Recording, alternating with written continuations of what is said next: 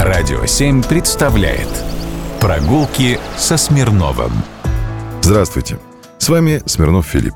Расскажу вам сегодня про дом на Лубянке. Участок Масолова на Лубянке с доходным домом на нем, все это описывает Гелеровский в одном из очерков, купила в конце 19 века страховое общество «Россия». Штаб-квартира этой компании была в Санкт-Петербурге. Купили участок за 475 тысяч рублей. Это колоссальные тогда деньги.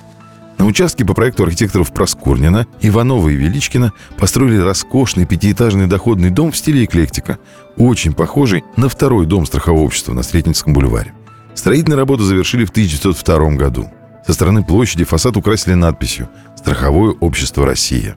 Аттик декорировали башенками, на одной из которых установили массивные часы. А по бокам от них располагались лепные женские фигуры «Справедливость» и «Утешение». После национализации имущества и отселения жильцов в 1920 году дом занял особый отдел московской ЧК. В течение нескольких месяцев в помещение переехал весь центральный аппарат ВЧК под управлением Феликса Дзержинского. Отдельно стоящее здание во дворе переоборудовали под внутреннюю тюрьму. В 1932-1933 годах позади бывшего дома страхового общества архитекторы Аркадий Лангман и Иван Безруков возвели дополнительный корпус в стиле конструктивизм.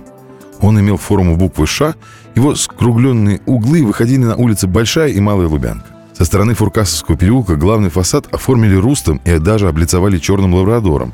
Над входом поместили герб Советского Союза. В 1939 году архитектору Алексею Щусеву поручили реконструировать старые постройки. Изначально предполагали проект шестиэтажного здания, богато декорированного в верхней части. Однако позднее оформление сделали скромнее – реконструкции комплекса под руководством Щусева смогли приступить в 1944 году. Именно этот архитектор предложил прервать Малую Лубянку, чтобы объединить два здания в одно и соорудить второй внутренний двор. Нижний этаж строения оформили серым гранитом. Верхние ярусы простой орденной структуры покрыли бежево-розовой штукатуркой. Она сочеталась с цветом пилястра, выполненных из балнийского туфа. Некоторые исследователи указывали всегда на сходство проекта с палаццо дель Канчелярия в Риме – 1948 году была реконструирована только правая часть комплекса, сохранившая оформление заднего фасада.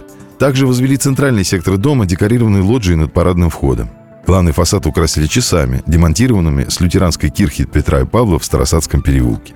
А слева, вплотную к строению, примыкал старый корпус страхового общества, который был надстроен двумя этажами, но сохранил большую часть оформления. Это не устроило руководство КГБ. Здание объединили единым фасадом в 1983-85 годах по личному указу генерального секретаря Юрия Андропова. Бывший дом страхового общества полностью реконструировали под руководством архитектора Глеба Макаревича. И мы сейчас наблюдаем дом именно таким. Прогулки со Смирновым. Только на «Радио 7».